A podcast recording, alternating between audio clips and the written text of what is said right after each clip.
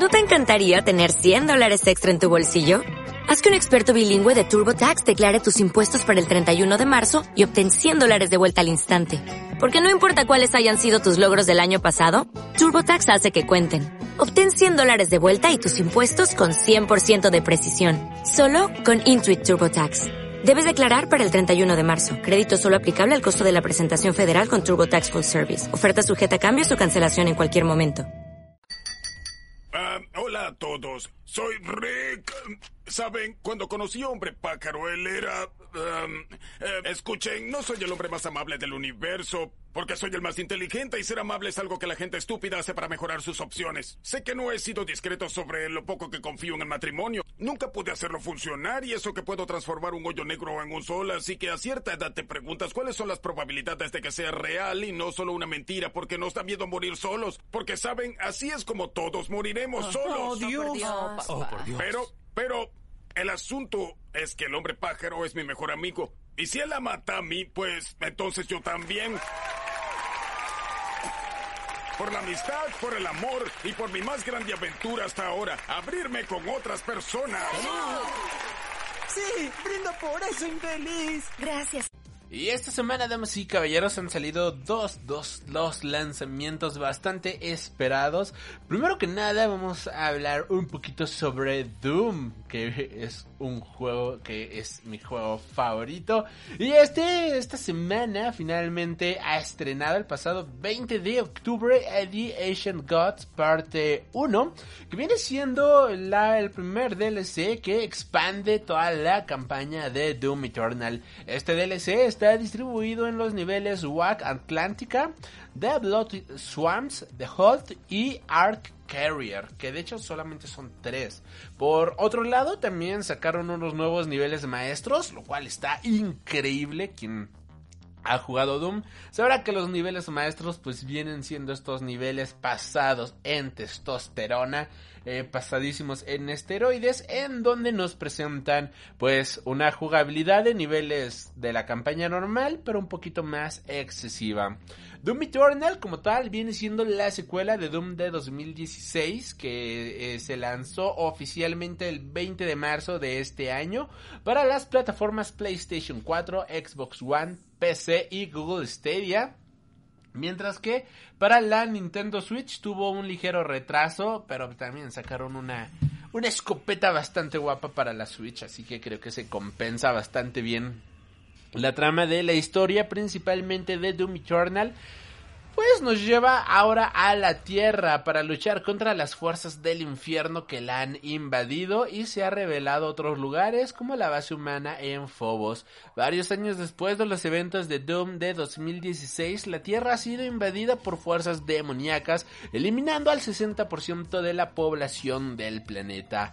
Bajo la ahora corrupta Unión Aeroespacial Corpo, la Corporación Aeroespacial Unida, o mejor conocida como la UAC, lo que queda de la humanidad huyó de la Tierra o se unió como parte de la coalición de respuesta blindada, más conocida como ARC por sus siglas en inglés, un movimiento de resistencia formado para detener la invasión, pero en la clandestinidad luego de sufrir grandes pérdidas el Doom Slayer que previamente había sido traicionado y teletransportado, teletransportado por el Dr. Samuel Hayden eh, regresa con una estación espacial controlada por la inteligencia artificial Vega para sofocar la invasión demoníaca matando a los sacerdotes del infierno Dix, Nilox, Ranax y Graf. Estos sacerdotes sirven para hacer un angelical conocido como la Maker que busca sacrificar la humanidad. Y bueno pues el Slayer se teletransporta a una ciudad de Los Ángeles bastante destruida y donde mata a Dick Nilox. Pero la Maker teletransporta a los dos sacerdotes restantes a lugares desconocidos lo que obliga a nuestro queridísimo protagonista a buscarlos. Después de recuperar un localizador celestial del mundo centinela de Exultia, el Slayer viaja al infierno para recuperar una fuente de energía de un centinela de la noche caído conocido como el traidor. Este advierte al Slayer que ha llegado el momento de la humanidad antes de darle la fuente de poder y una daga especial. Vega dirige al Slayer a una ciudadela en el Ártico donde Dick Ranak se ha refugiado y el Slayer lo mata después de derrotar a su guardián, el cazador infernal. En respuesta, la Caen Maker mueve a Dick Graff, el último sacerdote vivo, a un lugar oculto y acelera la invasión de la Tierra. Obligando a cambiar la táctica, el Slayer destruye el super nido sangriento en Europa Central, donde comenzó la invasión. Sin pistas para encontrar el último sacerdote del infierno, Vega sugiere encontrar al Dr. Hayden, quien conoce la ubicación de Dick Graff. Así que el Slayer se dirige al complejo Ark, donde recupera el caparazón robótico de Hayden, así como el crisol antes de enfrentarse al Marauder, un centinela demoníaco enviado para detenerlo. Ah, fin, el Marauder es un personaje que genera pesadillas como no tienen ni idea. Ahorita hablaremos un poquito de los personajes. Al cargar la mente de Hayden en la fortaleza, se revela que Dick Graff se esconde en Sentinel Prime. El único portal a Sentinel Prime está ubicado en la antigua ciudad de Hebed, en el núcleo del mismísimo Marte al que no hay acceso inmediato. El Slayer luego viaja a una instalación en Phobos donde usa la superarma la BFG 10000 para producir un agujero en la corteza del planeta que usa para llegar a Hebed. Después de llegar a Sentinel Prime, los flashbacks revelan que Slayer es Doomguy, encontrado gravemente herido por los sentinelas. Doomguy fue llevado ante los Dig y se vio obligado a luchar en una arena de gladiadores. Impresionados por su crueldad de Doomguy en la batalla, los Dig lo introdujeron a los sentinelas, mientras que el Can Maker investiga el conocimiento de Doomguy sobre los demonios. En el presente, el Doom Slayer encuentra a Dick Graff en la arena y derrota a un demonio masivo conocido como el Gladiador. A pesar de saber que es contra la ley de los centinelas asesinar a Dick Graff en terreno sagrado, él vaya, pues lo termina matando de todos modos y regresa a su fortaleza. A su regreso, la fortaleza del destino está bloqueada remotamente por la Can Maker para evitar más interferencias en sus planes. Ella revela sus intenciones de resucitar al superdepredador devorador de demonios, el icono del pecado para consumir a la humanidad antes de que el Slayer sea atacado por los demonios. Sobreviviendo a la emboscada, este utiliza la energía de Argent latente del crisol demoníaco para reactivar la fortaleza y viaja a Argent de Nur para recuperar su propio crisol de su tiempo junto a los centinelas. Mientras vamos viendo otros flashbacks que nos revelan que durante la desafortunada batalla de Argent Nur, una Maker pícaro, conocida como Seymour Maker, había imbuido al Doomguy con habilidades sobrehumanas, transformándolo en el Doom Slayer que conocemos actualmente. Después de recuperar la empuñadura de Crisol, se revela que la Maker formó una alianza en el infierno para producir energía Arjen, que se crea a través del sacrificio masivo de armas. A cambio de proporcionar mundos para que el infierno los invada, los Makers reciben una parte de la energía Arjen producida por el infierno que permite su propia dimensión y de esta manera hacer que Ordak sobreviva. Samuel Hayden dirige al Slayer a través de una enorme ciudadela del infierno llamada Necrabol hasta que encuentra un portal que conduce a la ciudad de Ordak. Luego encuentra a la Maker y detiene la ceremonia del despertar usando a la daga del traidor para destruir el corazón del icono del pecado. Libre del control de la Maker, el icono del pecado despierta de su estado latente y se teletransporta a la Tierra con la barra dimensional destruida. De esta manera, los demonios rompen su pacto con los Makers y proceden a invadir Ordak. La Can Maker se enfrenta al Slayer diciendo que Ordak debe destruir a la Tierra para de esta manera sobrevivir. Así tenemos la batalla final entre Lacan Maker y el Slayer, quien termina dándole muerte a Lacan Maker antes de tomar un portal de regreso a la Tierra para confrontar al icono del pecado, aunque Vega se queda atrás para garantizar que el portal permanezca abierto después de una intensa batalla a través del paisaje urbano. El Slayer mata al icono del pecado apuñalándolo en la cabeza con el crisol, poniendo fin a la invasión a la Tierra por parte de el infierno. Y sí, es una historia bastante loca, bastante genial y, me encanta por completo. Los niveles como tal de este Doom Eternal vienen siendo Infierno en la Tierra, Exultia, Base de Sectarios, Base del Cazador Infernal, Super Nido Sangriento, Complejo del Ark, Núcleo de Marte, Sentinel Prime, Prime Taras Navad, Necrabol, Necrabol parte 2, Ordak y Pecado Final. Eh, tenemos diferentes coleccionables, vaya, en Doom podemos encontrar 12 tipos diferentes de artículos coleccionables, en los cuales tenemos desde unos pequeños trajes de Pretor hasta algunos juguetes bastante guapos, así como diferentes bandas sonoras de los juegos clásicos de Doom que le dan una jugabilidad bastante genial a este juego y y, me encanta, de verdad me encanta. Ahora hablando de los personajes más cabrones de este juego, pues primero que nada tenemos al acechador, vaya, o al marauder, que es un nuevo tipo de demonio que aparece como el segundo jefe que debe de enfrentarse eh, el Doom Slayer en Doom Eternal. Eh, la historia de este personaje nos cuenta que durante la guerra civil en Sentinel Prime, varios sentinelas de la noche desilusionados desertaron al bando de la Can Maker poniéndose en contra de los sentinelas leales y me acabo de cortar mi dedito, así que una disculpa por esto y mm, me está saliendo un poquito de sangre. Este, pero bueno, continuando, poniéndose en contra de los centinelas leales, después de que algunos de ellos cayeron en la batalla, fueron resucitados y aumentados con la fusión de la tecnología Hell y Maker para servir como soldados de choque para las legiones infernales y ahora están a la casa para destruir al Slayer.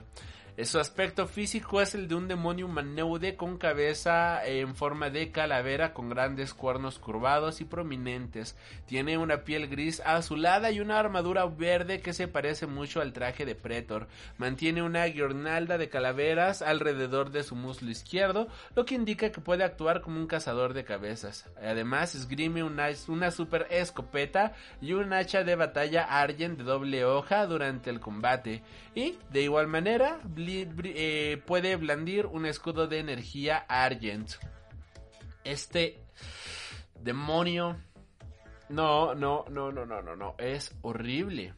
El director del juego, Hugo Martin, se ha referido al Marauder como un demonio de cinturón negro, señalando que las simples tácticas de correr y disparar que funcionan con los otros demonios no son suficientes para este mismo.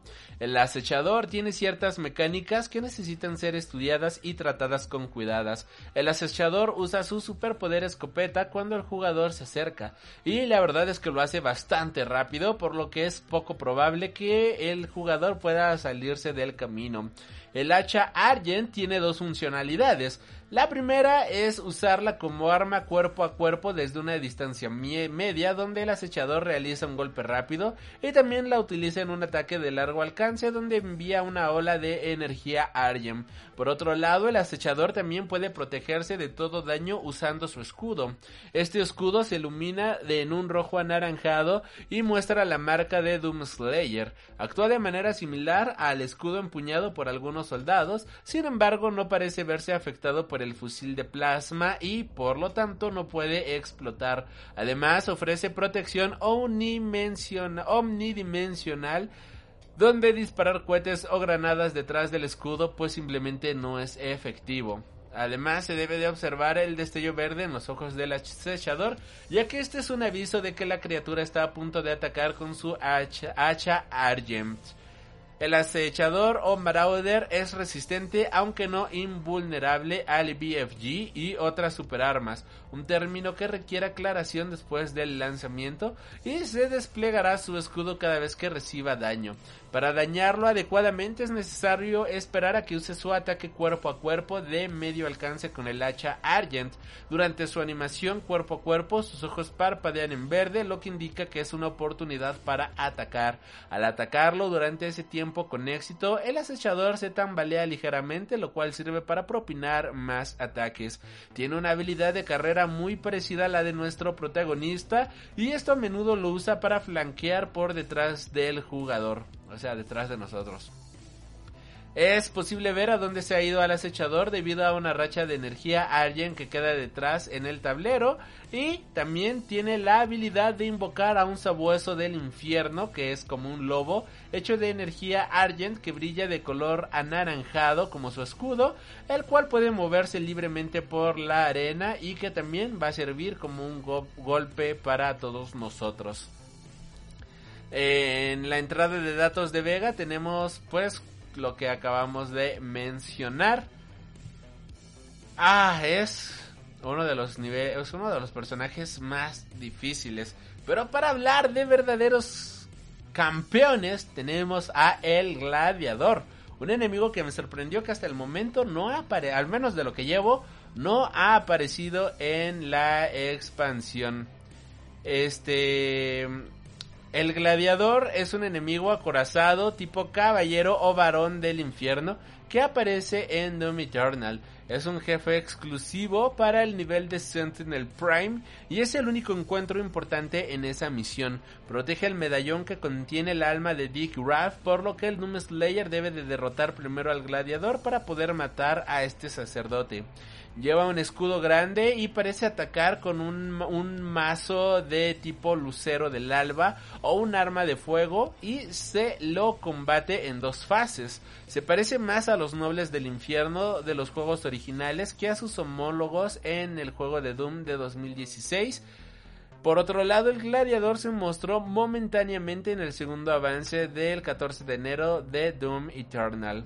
Después de la caída de Sentinel Prime ante las fuerzas del infierno, los sacerdotes infernales reutilizaron el Coliseo como un lugar de pruebas de combate, donde los prisioneros de Argenta tuvieron la oportunidad de demostrar su valía como soldados en un lugar de deportes sangrientos para entretener a los restos depravados de su civilización.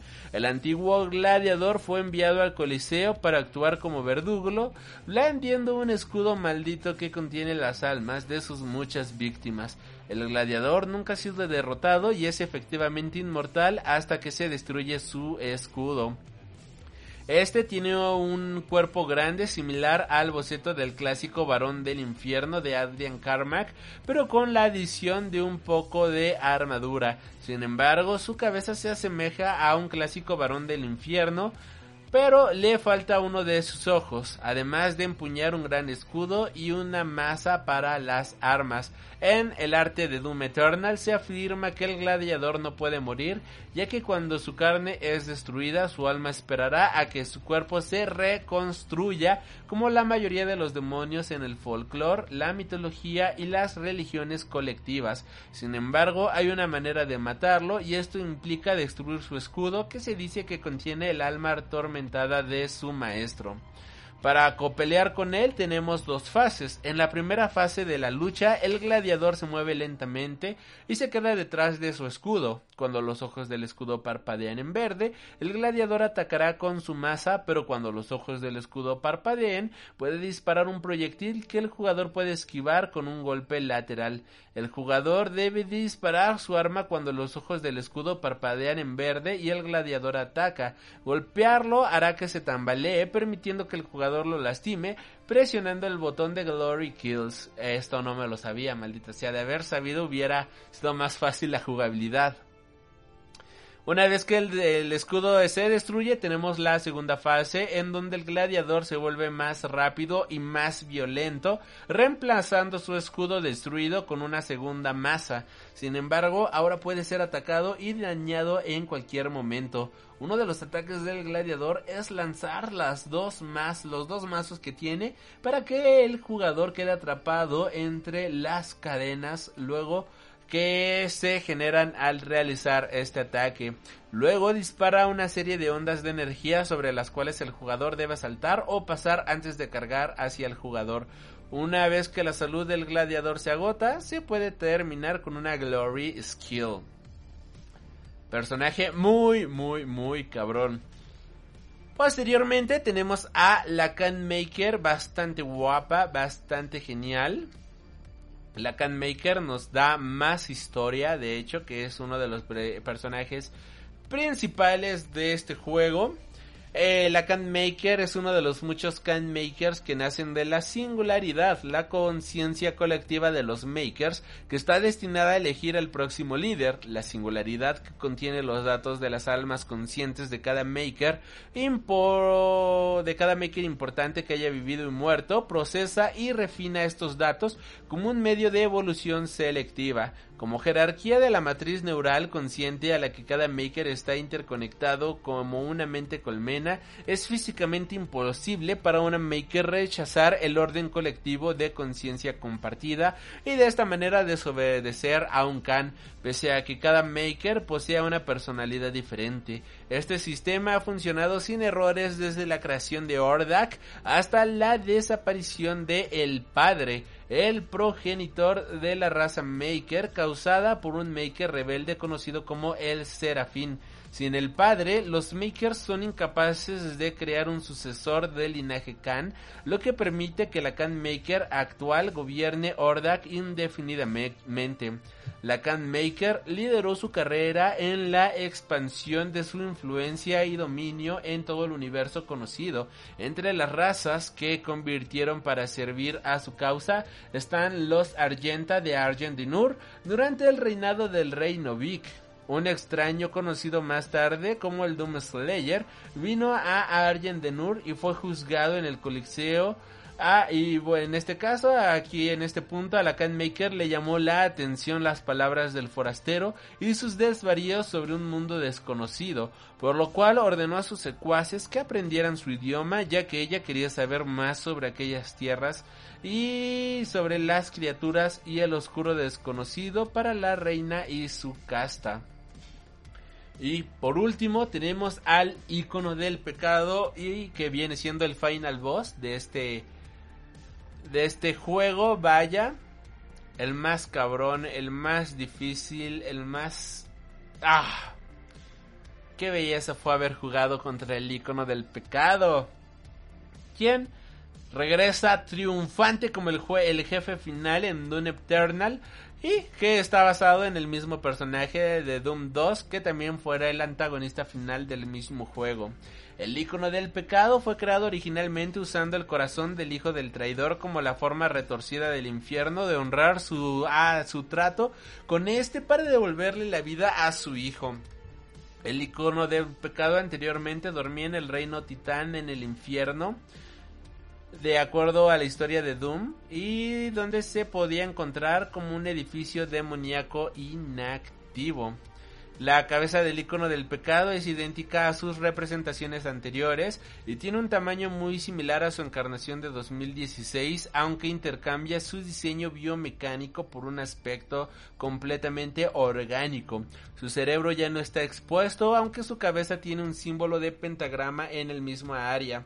También parece tener pupilas visibles ocultas detrás de una capa de piel que protege sus ojos. Lo más notable es que el, puerco, el cuerpo completo del icono del pecado se muestra por primera vez en el juego con patas y manos de cabra similares a las de un murciélago y se ve grueso, grueso, grueso, grueso.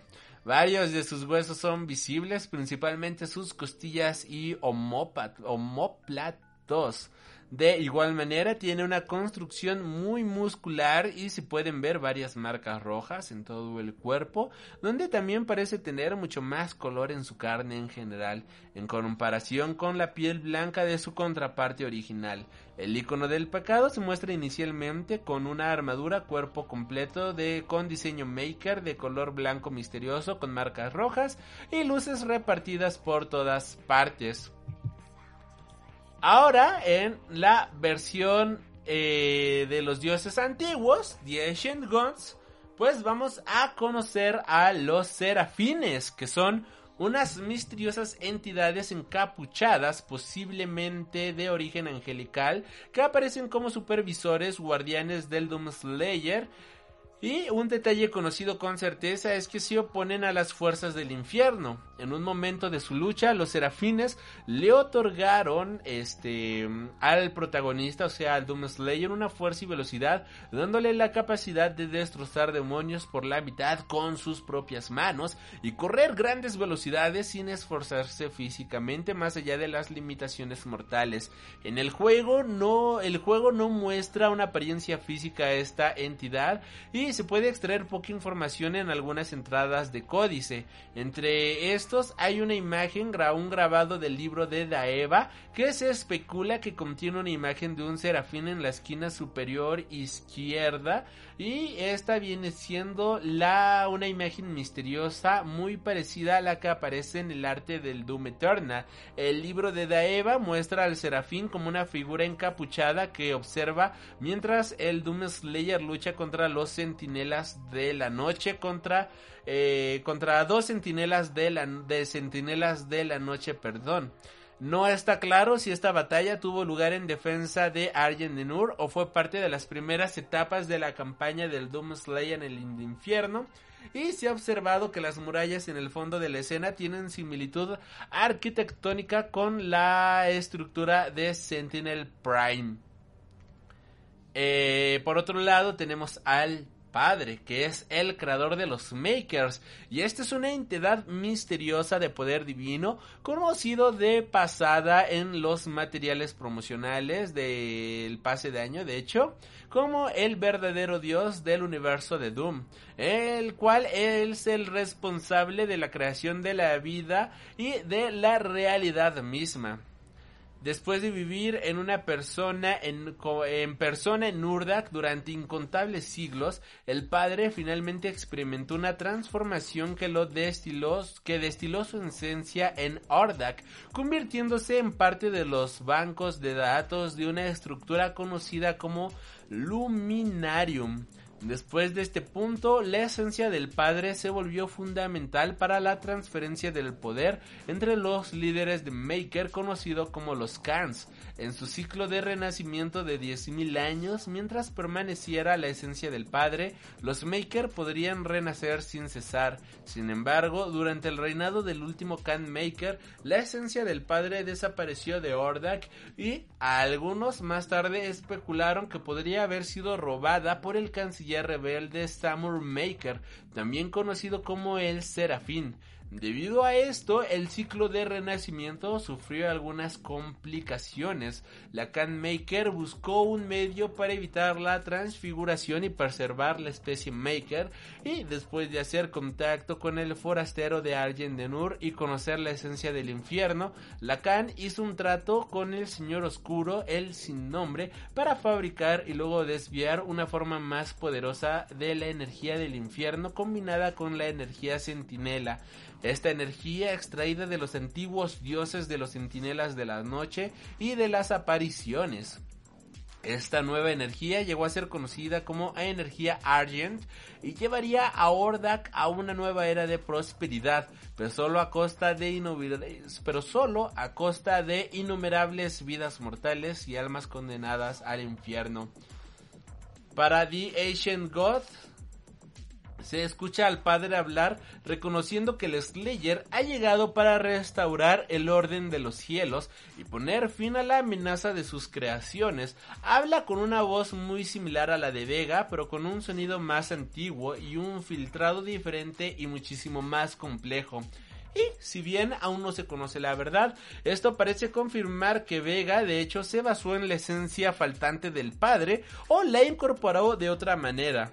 El diseño de Vega se declaró previamente en Doom 12 del 2016 para haber incluido posiblemente un artefacto desconocido a la fractura Argent en Marte que puede haber sido la esencia del padre y esto pues está muchísimo más implícito en los vínculos entre los serafines y el Dr. Hayden. No está claro quién o qué es el padre, pero está muy implícito que pudo haber sido una especie de inteligencia artificial responsable de diseñar a la raza de los Maker. La evidencia de esto incluye que la totalidad de la ciudad de Ordak se construye a partir de restos del padre, así como Vega, una inteligencia artificial, se pregunta ¿yo soy el padre? cuando se conecta a un mindframe de Ordak. El padre también puede ser los restos de un ser inmensamente poderoso y gigante, aparentemente inactivo, parecido a Maker, visto cerca del final del nivel de los Ordak. Y vaya, en este en la nueva expansión tenemos que el padre es un ser sin forma, vaya, es un ser omnipotente, omnipresente que toma la apariencia de diferentes seres a lo largo de de la vida. Y la forma final que decide adoptar está está bastante cool, pero es un gran spoiler mencionar de quién, de quién adopta la identidad, aunque si son fans de Doom Eternal, si son fans de Doom en general, pues ya habrán visto qué identidad toma este personaje. Este... El videojuego está muy difícil. El videojuego está brutalmente difícil, para ser muy honestos. A mí me encanta muchísimo la manera en la cual han este puesto absolutamente todo este mm, eh, todo, todos los puzzles, vaya, todos los personajes. Porque hay que mencionar durísimamente que están colocados de una manera para hacerte sufrir y hacerte sufrir muy, muy, muy en serio. Eh, en general es una pasadez y si gustas verme sufrir y manquear durísimo en Doom eh, Eternal The Ancient Gods, te invito a seguirme en Twitch, enlaces en la descripción para que de esta manera pues no te pierdas ningún ninguna transmisión cada semana. Y así pues vaya, puedas, este, puedas verme manquear durísimo porque vale, vale muchísimo, muchísimo la pena.